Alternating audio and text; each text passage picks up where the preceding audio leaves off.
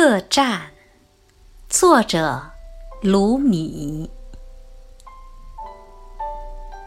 做人就像是一家客栈，每个早晨都有一位新来的客人。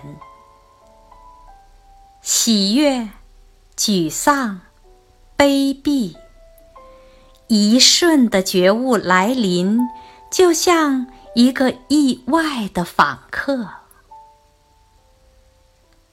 欢迎和招待每一位客人，即使他们是一群悲伤之徒，来扫荡你的客房，将家具一扫而光。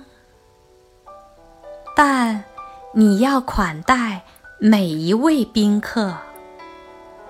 他或许会为你打扫，并带来新的喜悦。